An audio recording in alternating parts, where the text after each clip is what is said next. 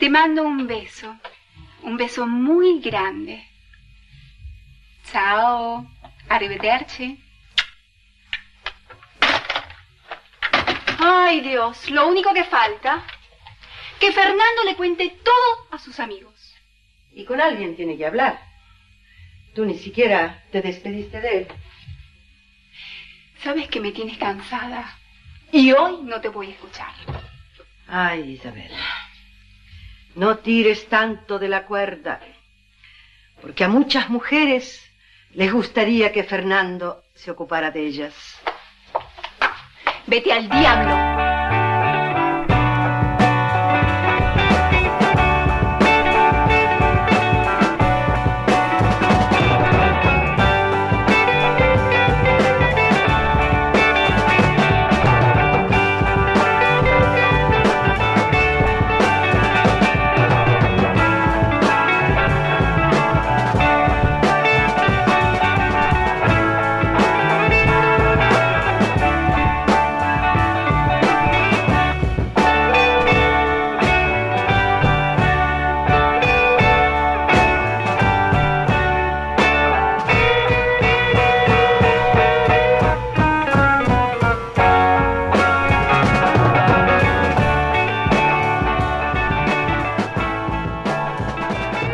¿Qué tal amigos? Sean todos ustedes bienvenidos a una edición tardía, impromptu, express, todos los adjetivos que se les puedan ocurrir el día de hoy.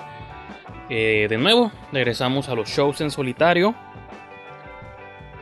Y no sé si les pasa a ustedes, a mí me pasa, creo que sobre todo nos ha pasado durante esta absurda pandemia por cierto, y cambié un poquito el ángulo de, la cámara. Espero que se vea bien o no termine muy desconcertante en la edición final. Tengo un fondo distinto. Estoy aquí afuera de mi chateau. Eh, en las afueras de Francia. Tiene que ver con un tema que voy a tocar. La primera imagen que encontré en internet. Ah, no, no, perdón, digo. Viajé hasta un castillo en Francia para poderles hablar del tema del día de hoy uno de los múltiples temas, quizás. Realmente no sé qué voy a hacer. Todo esto, vuelen conmigo. Esa es la única sugerencia que les daría. Vuelen conmigo. Si quieren, si no, gracias por haberle dado play. Y nos vemos la próxima semana, una próxima sesión. De hecho, en el siguiente episodio tenemos una entrevista con eh, Julieta Venus. Si no saben quién es, googleenla. Y si ya saben quién es, les prometo que van a estar emocionados por ver esa, esa conversación, esa entrevista. Mm. bebo un poco de agua. Eh, ¿Qué estaba diciendo? Ah, sí, que en esta pandemia, en estos tiempos de catarsis física, mental, todos los proyectos personales, profesionales, trabajos, yo que sé, viajes, fantasías, sueños, ilusiones, todo se ha visto, eh, pues no sé, todo se ha visto como fusionado y ya estamos en noviembre, ¿no? Cuando menos lo pensamos, ya estamos en noviembre. Y pues me estaba replanteando muchas cosas, en particular de este proyecto, ya, para concretarlo, digo, mis reflexiones individuales, personales y crisis existenciales no les interesan a ustedes, o si les interesan, pues comenten o tutenme y ahí hablamos de estas crisis, pero en particular relacionadas a este proyecto, a este podcast, este show, lo llegué a mencionar muchas veces en otros programas pasados, ha sido un año de cambios, algunos forzados sobre nosotros por malas personas, algunos voluntarios en esta exploración constante eh, de ver a dónde podemos llevar el show, qué se puede hacer, esto, lo otro. Entonces ya estamos en noviembre, sigue diciembre y eventualmente pasamos al 2021. Que en sí son días nomás. O sea, y podemos llegar a enero, febrero, da igual, somos los humanos los que le ponemos como marcos al tiempo y al espacio y simplemente porque del 31 de diciembre al 1 de enero cambia el año, mágicamente tenemos esta sensación de que se abre un nuevo ciclo, comienza un nuevo ciclo, una nueva etapa, una nueva temporada. Ridiculeces en gran escala, sí, pero así es como nos manejamos los humanos, ¿no? Tenemos que tener un frame de tiempo, si no, nos explota la cabeza. Entonces, como persona normal o como persona mortal, pues sí, me estoy rigiendo yo también como por ese por esa línea de tiempo y ya estoy empezando a pensar cómo quiero llevar el show el 2021. Probablemente las últimas semanas de diciembre y las primeras de enero no haya programas y me voy a tomar como un break de tanto estar editando y también voy a ponerle fin que nadie lo va a extrañar porque los views y los clics no lo reflejan tanto. Así que da igual, al fin y al cabo. Eh, voy a ponerle fin a este concepto de dos shows a la semana. Este fue un buen experimento por todo el 2020, pero es exhaustivo. Así que entrando enero, vamos a regresar al formato de solo un show a la semana. Creo. Y cosas bonus, ¿no? Reseñas o opiniones de X o Y cosa, quizá un review en DVD. Sí habrá como contenido corto, esporádicamente repartido durante la semana, pero así el show de larga duración simplemente se va a limitar a uno a la semana. Ya sea entre las entrevistas o el proyecto alterno este que tengo de Eat My Shorts y no más, yo creo que voy a desaparecer el, el programa este donde hablo de, de los estrenos de cada semana, esto y lo otro. Repito, eso es como una especie de reliquia de otra época. Y que sí estaba entretenido hablar de todo eso. Pero lo que, si algo, lo que más he disfrutado en este tiempo, en esta segunda mitad del año, por así decirlo, que técnicamente lo empecé a hacer desde enero, desde el principio, desde que estábamos en Ibero las entrevistas. Me, en el 2012 yo tenía un podcast llamado El Cuarto Chino, enfocado únicamente en entrevistas y conversaciones con personas de distintos ámbitos de la ciudad, no nomás cine, era de todo un poco. Y durante este año que estuve haciendo estas entrevistas, como que me acordé que eso, eso estaba suave, o ese concepto, o esa idea de conversar con desconocidos estaba suave. Eh, bueno, con conocidos, extraños, extraños conocidos, conocidos extraños, una combinación de todos esos. Entonces, creo que este 2021 vamos a regresar más a eso y alejándonos de todo lo demás. Una, porque no hay películas nuevas y de aquí que se restaure esa normalidad en el cine. Pues no sé cuántos meses falten y la verdad no quiero estar lidiando con eso. Si hay miles de estrenos directo a video, y esos tal vez sean abordados, yo no sé, realmente no sé cómo voy a manejar ya el comentario y la discusión y la reseña de cine. Porque repito, eh, se me hace... Pues no sé, que es la nueva etapa del show, ¿no? Tal vez fracase y en el 2022 tenga que regresar otra vez a lo mismo. O, o ni siquiera hasta el 2022 a lo mejor. Para junio, julio ya estoy otra vez este hablando como de cosas. Pero bueno. Esa, eso era todo lo que quería mencionar. Que va a haber cambios no tan extremos, pero positivos. Y positivos para mí, para mí. Para mí y espero que para ustedes también. Eh, al momento de esta grabación, el show, digo, va a salir unos días tarde después de cuando usualmente sale. Usualmente sale los martes. Pero Repito, por estas crisis existenciales me atrasé un poco. Y coincide que estoy grabando en el mero día 3 de noviembre el nacimiento de mi director favorito en la historia, en la historia del cine. Hay diferentes maneras en las que catalogamos o evaluamos a nuestros directores favoritos. Eh, podemos tener más de uno, yo seguramente tengo más de uno. Y lo he dicho en incontables veces, el director que me metió al cine, por más cliché que suene, pero pues lo siento, soy producto de los noventas, eh, fue Tarantino, la primera vez que vi Pulp Fiction, Jackie Brown, Kill Bill, ni se diga, este, que esa ya era de los 2000, pero estaba yo en mi etapa de formación. Reservoir Dogs no me tocó en su momento, pero eventualmente la revisité. Y hasta la fecha, yo creo que porque no me tocó, nunca ha sido de mis preferidas de Tarantino. Eh, entonces siempre le he dado el crédito a Tarantino de ser el director que me hizo comprender el cine de otra manera. Y la manera en que me hizo comprenderlo es en lo poco original que podía ser el cine hasta cierto punto. Todas sus movies son un collage de ideas, de montajes, de referencias a películas del pasado. Y la gran diferencia o lo interesante es que él no lo niega, nunca lo ha negado. Entonces, y hago todo este preámbulo para decir que él no es el director del que voy a hablar el día de hoy. Solo para mencionar que si tuviera que elegir un director contemporáneo, de, que yo nací para la fecha, mi director preferido sigue siendo Tarantino.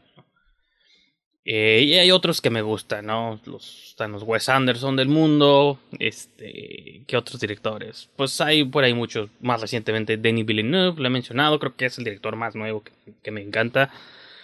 Ese Craig Saller también. Yo sé que no tiene muchas movies, pero me gustan. Este Damien Chazelle.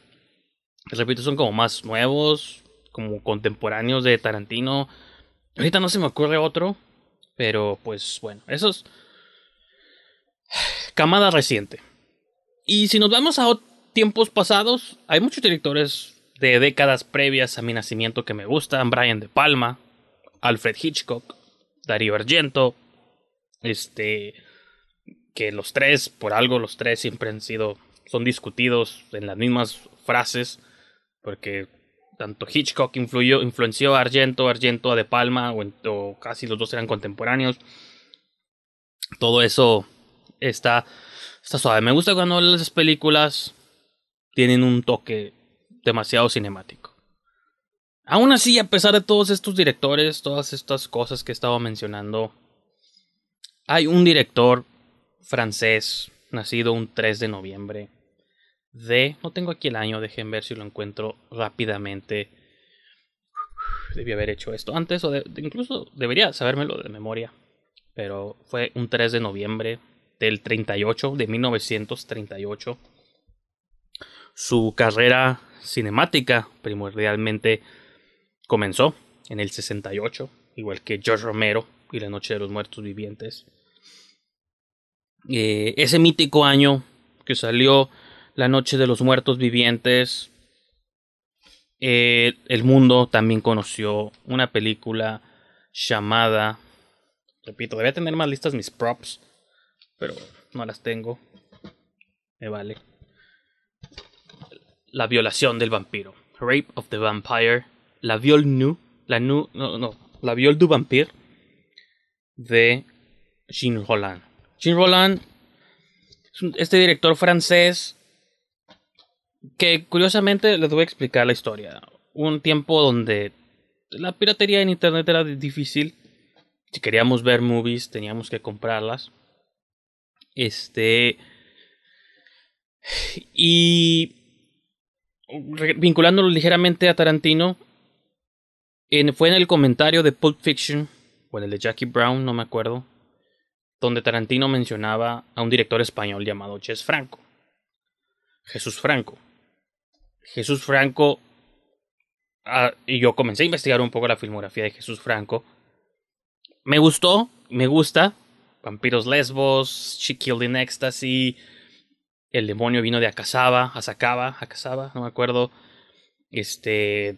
Venus in Force, Eugene de Sade, Sadomania. Tiene cientos de películas, no tanto con Lina Romay, Soledad Miranda, todo esto. Entre toda esa cuestión, hubo un par de pseudo colaboraciones entre Jess Franco y Jean Holland. Eh, una de ellas fue The Lake of the Vampire. Zombie Lake, más bien. No sé por qué estoy. Les dije que no tenía un plan. Estoy pirateado. Es temprano en la mañana.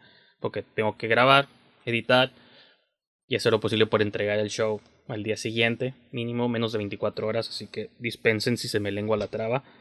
Hay otra que se llama Virgin Among the Living Dead, o una virgen entre los muertos vivientes.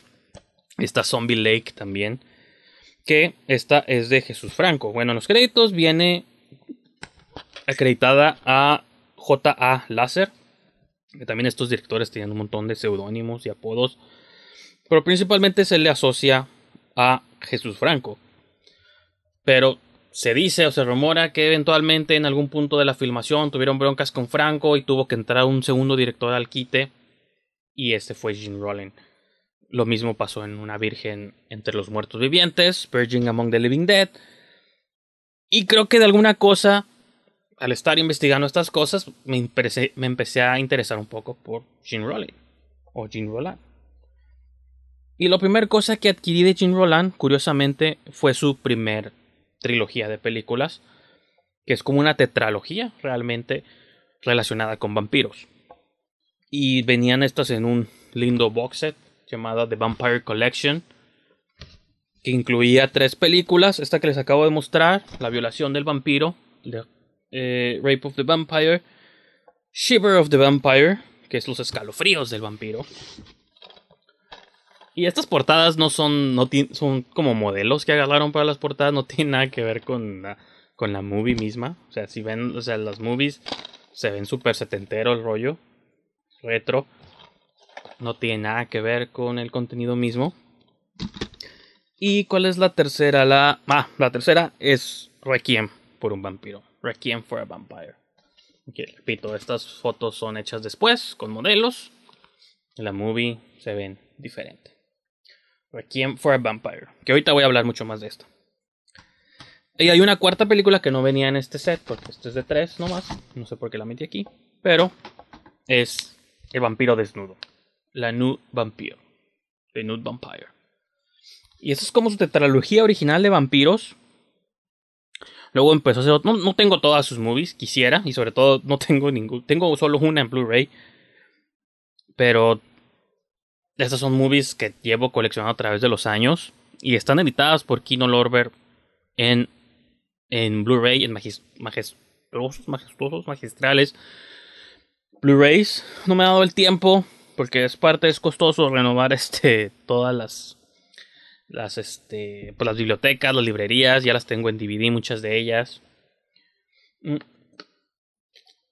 Después de esta tetralogía de vampiros, empezó a hacer otras cosas interesantes. Trabajó mucho en el cine porno también, cine erótico. Tenía que pagar las cuentas y como que no había mucho dinero realmente en este cine vampiresco, erótico, surreal, visionario que Gene Rollin hacía. Y durante los 70 hizo un par de movies muy interesantes como La Rose de Fer, eh, The Iron Rose, que no es de mis favoritas de él, pero es catalogada por muchos como una de sus mejores. Y visualmente y espectralmente estoy completamente de acuerdo. Pero extrañamente no, no, conecta mucho conmigo. A diferencia de otra que quizá también es considerada. Bueno, hay una que también es considerada muy buena de él, que es este Living Dead Girl, o mujer, chica, mujer viviente. O mujer, sí, la Living Dead Girl, como chica viviente muerta, ¿no? Que era como este, toda esta moda de, así como él entró a la moda de los vampiros, durante los 70 que había la moda de los zombies, también, o los 80 que eran los zombies, también empezó a hacer zombie movies, como que hacía su spin o su versión de las películas que estaban de moda, ¿no? Muchas veces forzado, muchas veces voluntariamente, este, incluía escenas de sexo, de softcore, este, mucho lesbianismo, porque era pues lo que los productores en aquellos tiempos. Hoy lo que venden son las explosiones y los carros chocando, en los 70s y 60s lo que vendía eran mujeres desnudas, este, vestidas de vampiras, ¿no? Y una de ellas, icónica, Fascination, esta sí me encanta y también es catalogada quizá como una de sus mejores movies. Incluso esta imagen icónica de Brigitte LaHaye con una hoz o con una... No es una hoz, no, me acuerdo cómo se llama este sight, con el, el que usa la parca, ¿no? La muerte.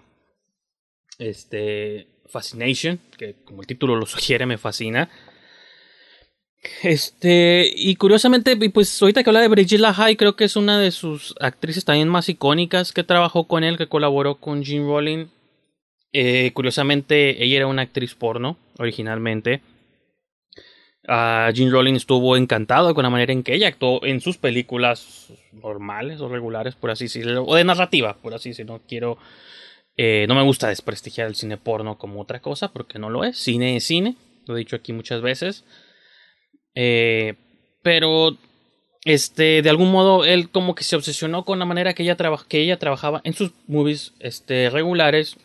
o en sus películas este softcore eróticas que él empezó a incorporar en sus películas regulares, ¿no? Entonces Brigitte LaHaye tuvo como una carrera interesante dentro de cine narrativo o convencional, gracias a Gene Rowling. E hizo él lo mismo con otras actrices, Joel Cour, las gemelas Castell. Y por ejemplo hay una movie de él.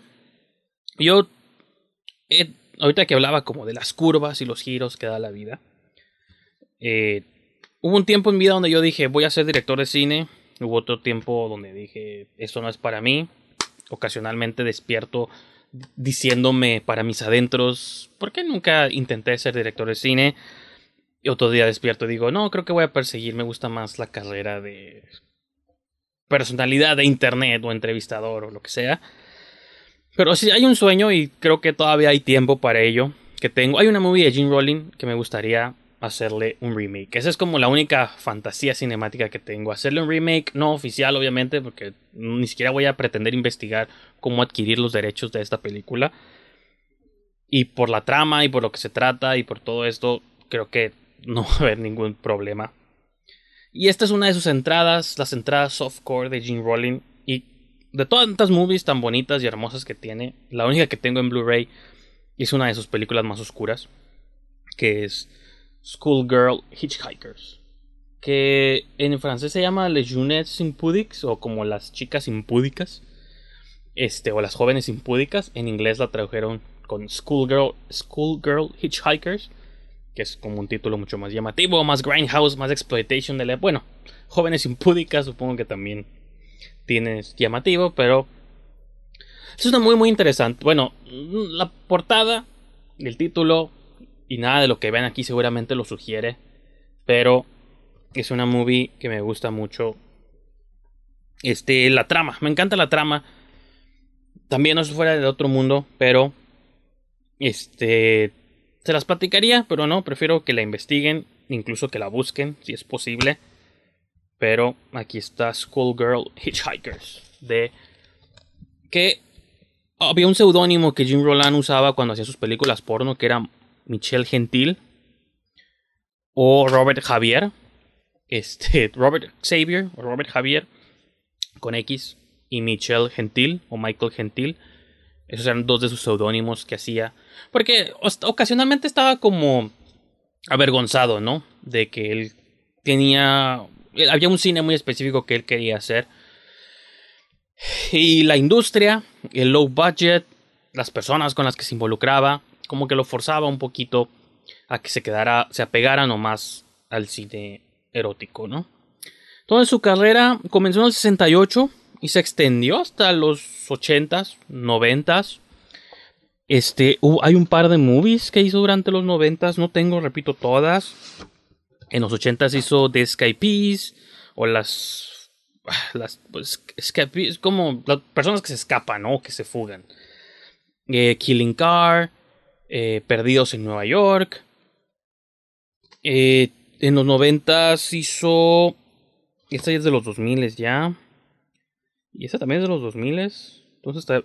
Hizo, hizo unas movies en los noventas. Ahorita no tengo los títulos específicos. Porque esa es, como la etapa que no he visto. Debo, debo, confesar también, no he visto toda la filmografía de Jim Rollin. Y aunque podría hacerlo, como que hay movies que siento que me estoy guardando para ver eventualmente. Como que digo, siento que el día que, porque su filmografía es finita, lamentablemente Gene Roland falleció el 15 de diciembre del 2010, hace ya 10 años, estamos a un mes, mes y feria de que se cumplan 10 años de su fallecimiento. Entonces, su filmografía es finita. Su última película fue como un año, dos años antes de su muerte, que es La Máscara de la Medusa. Eso no lo he visto tampoco, creo que porque está en francés y no tiene subtítulos en ningún otro idioma. Eh, o no, creo que sí encontré subtítulos, no me acuerdo, la tengo descargada. Muchas de sus movies las tengo descargadas, no las he visto. Porque me da miedo, me da miedo verlas. Como que es tanto el, repito, es tonto tal vez, pero como que es tanto el amor que le tengo a sus movies o la pasión que me despiertan que hay todavía movies de él que no quiero ver algún día las veré, tal vez, tal vez este sea el año en que las voy a ver, yo no sé. Pero digo, no quiero consumir toda su filmografía. La mayoría de ellas ya fueron editadas, repito, en, Blu-ray. Una que otra que no, pero existen en DVD. Que por mucho tiempo era imposible conseguir sus movies. Creo que en los 2000 comenzó un, un revival, por así decirlo, de su filmografía. La Prometida de Drácula, otra movie de él. Fiancé of Drácula. Dos vampiras huérfanas, Two Orphan Vampires. Eh, la repito, La Máscara de la Medusa. Tiene un montón de movies. Tiene un montón de movies que no puedo mencionarles todas. Eh, en fin, no todas las tengo también aparte. Por ejemplo, otra quizá de sus más famosas es Las Uvas de la Muerte, The Grapes of Death, que son zombies en viñedos. Entonces, hasta el concepto está interesante. Eh, yo qué sé. Esto era como. No sé por qué se me ocurrió hacer una especie de segmento. Apología, apreciación a Jim Rowling. Eh, porque digo, estuve pensando en él porque fue el año de su, fue la fecha de su nacimiento. Pero también tiene años que soy fan de sus movies y nunca había hablado de él aquí en el programa. O sea, lo he mencionado, pero nunca le había dedicado un show completo o un intento de show. Digo, va a ser un, un poco más corto que los shows habituales, pero aún así no sé, creo que es parte como del todo de lo que mencionaba al principio del programa, ¿no? El 2020, un año que nos ha hecho reflexionar mucho. He estado reflexionando mucho sobre las cosas que me gustan, donde, donde yacen mis pasiones. Y Jim Rowling, sus movies, no sé qué tienen. esa es la razón por la que considero a Jim Rowling mi director favorito y sus movies que tienen una conexión personal conmigo que no puedo explicar. Sí, podemos decir podría mencionarte, no sé, 50 movies mejores hechas en el concepto, no sé, general de lo que es el cine. O no mejores hechas, mejor evaluadas por la crítica mundial o, o por la gente o por yo que sé. Que cualquier filmografía de cualquiera de estos directores, tanto de Roland, de Franco, de cualquiera de estos directores euro sleaze, como los quieran llamar, de los setentas, ¿no? Pero creo que a veces uno conecta con las movies más allá de las técnicas narrativas, de lo que está explícitamente frente a ti. Creo que a veces uno conecta con movies que por alguna misteriosa razón te llaman, te llaman y a veces no puedes explicar por qué, ni cuál es la razón detrás de eso, simplemente los visuales, los escenarios, las situaciones, mi obsesión con los vampiros, mi, mi obsesión con los vampiros es con los vampiros de Jim Roland. No soy muy fan del género de vampiros, pero los vampiros de Jim Roland me gustan. Eh, su Living Dead Girl, su versión de los zombies, o de esa zombie en particular, eh, eran movies o conceptos muy románticos. Usualmente eran relaciones entre mujeres, no necesariamente amorosas, ni sexuales, ni románticas. Muchas de ellas eran amistades. También casi todas sus movies tienen dos mujeres al frente. Y son dos mujeres metiéndose como en aventuras en alguna especie de aventura. Mencionaba hace rato que iba a hablar de Requiem por un vampiro. Requiem for a Vampire es mi movie favorita de él. De toda su filmografía, de todas las que mencioné, Requiem por un vampiro es mi movie favorita de él. Comienza no muy diferente de Star Wars de algún modo, de que no es de ciencia ficción, pero empieza con dos chicas vestidas de payasos escapando de un duelo armado. No sabemos por qué, no sabemos ni quiénes son, no sabemos quién las está atacando, ni por qué motivo. Simplemente la película te avienta ya como a la en el segundo episodio, ¿no? Como al principio del segundo episodio. No sabes qué pasó antes, no sabes qué va a pasar después. Simplemente ya estás en medio de la acción. Ahí va la acera, sobreviven, pero se quedan sin carro. Y pues tienen que adentrarse y perderse en el bosque. Y caminan, caminan. En el bosque se topan con personajes interesantes eh, llegan a un cementerio. Este, en el cementerio, casual, se esconden en un cementerio porque las están buscando. Y casualmente ese cementerio resulta que tiene unas catacumbas y está conectado como a un castillo. Y en ese castillo, al parecer, todavía habitan eh, vampiros, ¿no? Un clan de vampiros. Y estos vampiros están en sus últimas, están muriendo.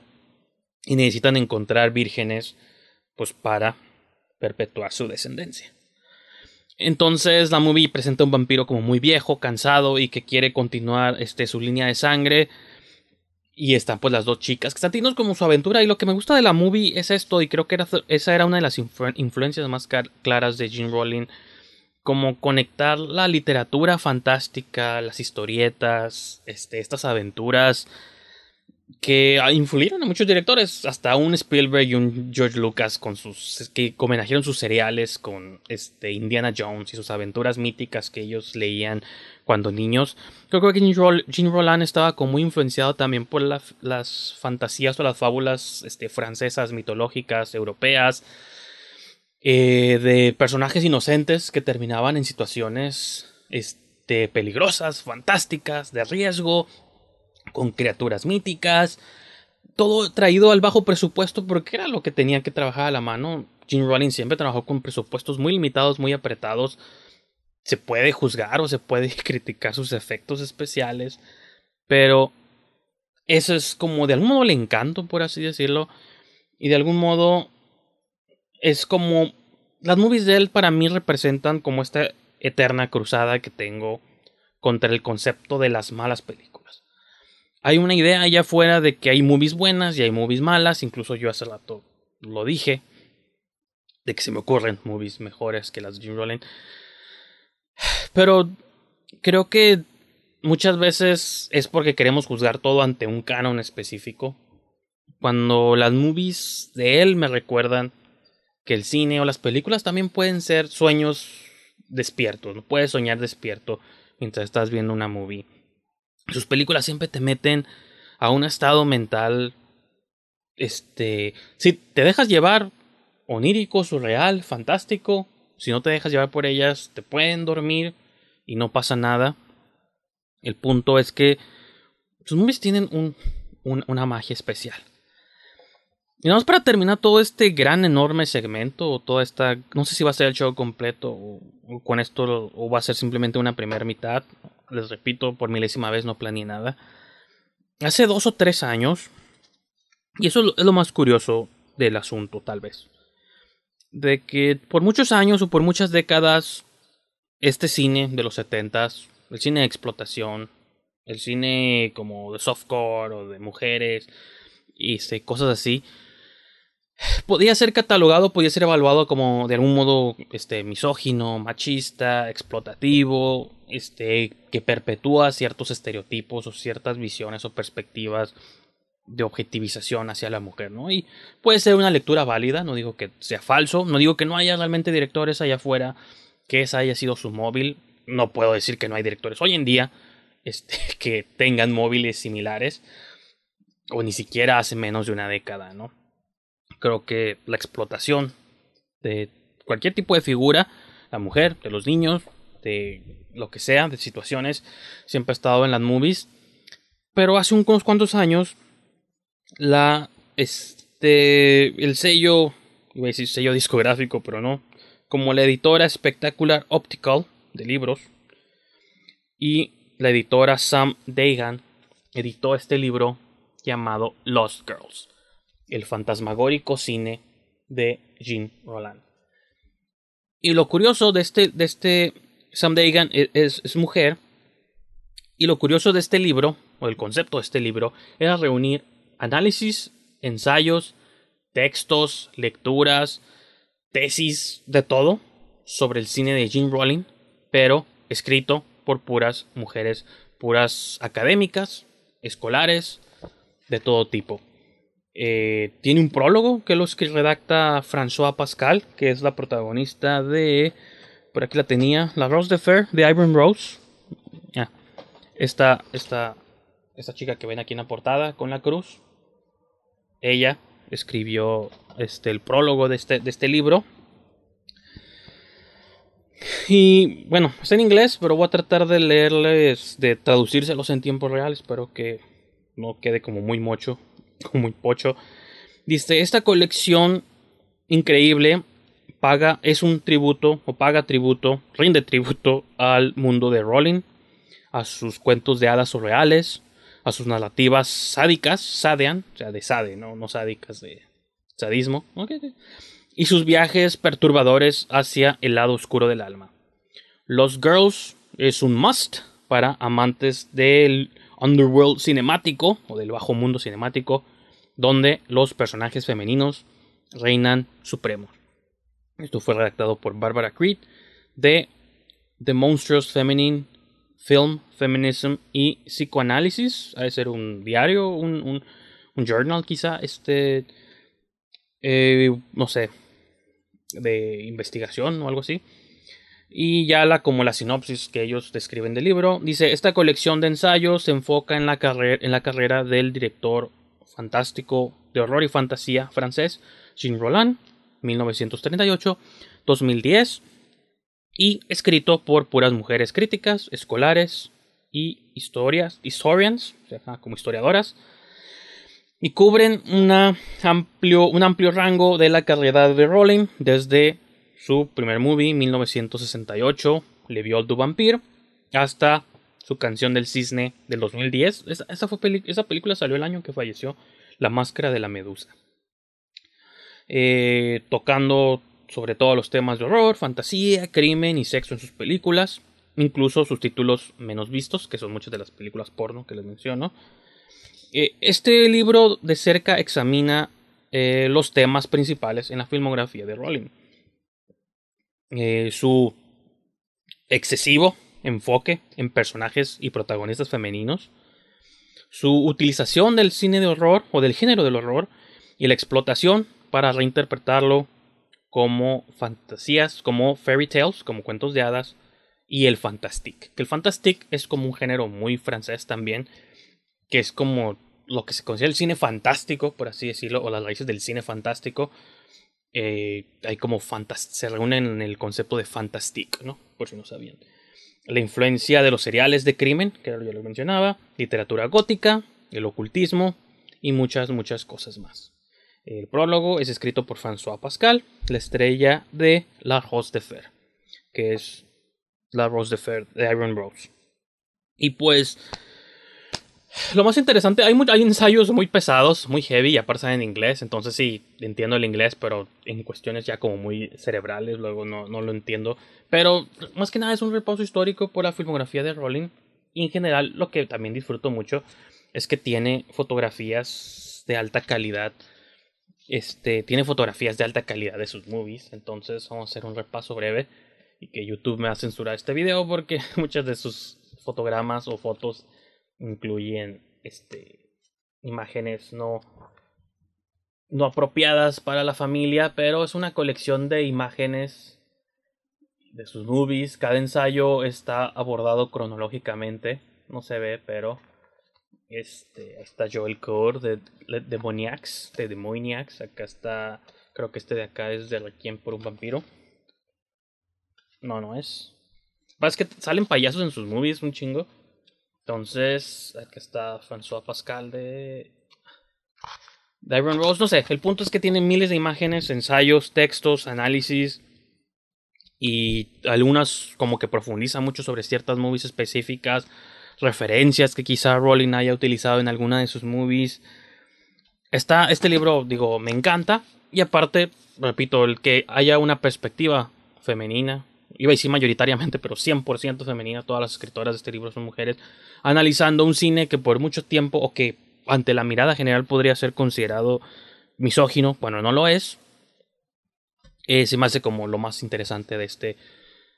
Y aparte, simplemente que se hayan reunido personas a analizar y profundizar y a dialogar seriamente sobre las películas de Rowling, creo que es un gran, hermoso homenaje que pudo tener este director.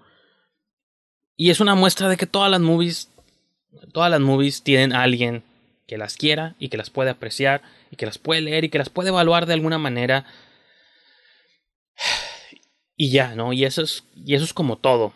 Y eso es como todo lo que quería comentar el día de hoy. Y sí, creo que aquí voy a dejar el show. Me vale que quede cortito. Este, no tengo mucho más que decir. No tengo realmente tampoco ganas de añadir nada, nada más el día de hoy. Creo que terminó siendo un homenaje a, a Rowling eh, hoy en su día de nacimiento. Digo, para que ustedes lo vean, seguramente es un día o dos después, pero eh, está siendo grabado el día de hoy. Este es mi homenaje, ese es mi tributo. Y sumérjanse al internet, hay miles de, de, blogs, de páginas. Hay un, hay un famoso blog que se llama Fascination, que tiene como recuentos, historias, entrevistas. Este, ya, ya, no está activo, creo que tiene años que dejó de estar activo ese blog, o sea, de que dejó de publicar cosas nuevas. Pero por mucho tiempo era como el blog o la central de todo Gene Rolling. Dejen ver si lo encuentro aquí. Fascination de Gene Rolling Experience, creo que se llamaba. Este. No me acuerdo cómo se llamaba este blog.